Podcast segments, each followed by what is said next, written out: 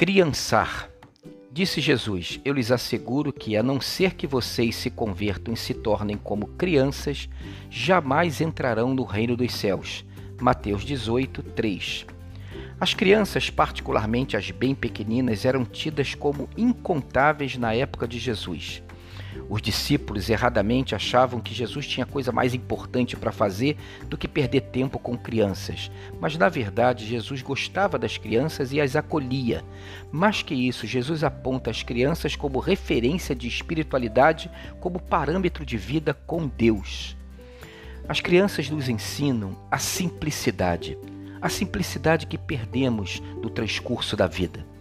Elas fazem um contraponto desse nosso jeito Lúcifer de ser, dessa nossa ignorância de querer sempre ser prestigiado acima dos outros, de achar que o mundo gira ao redor das nossas próprias necessidades e opiniões, sempre elevadas à categoria de verdades absolutas. Quando nos esquecemos da simplicidade, damos lugar à insensibilidade, à truculência e ao egoísmo a gente prefere ter razão a ser feliz e, pela falta do olhar simples e desapegado, perdemos o que jamais deveríamos perder. Sequer nos lembramos da simplicidade da criança ao receber a vida, acolher as pessoas, tratar as coisas todas como dádiva.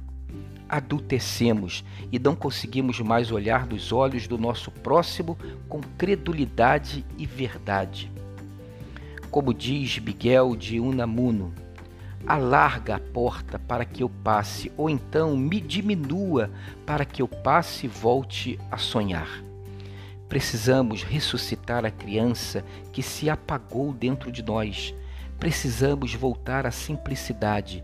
Precisamos criançar. Tem gente esperando por esse nosso retorno. Acredite.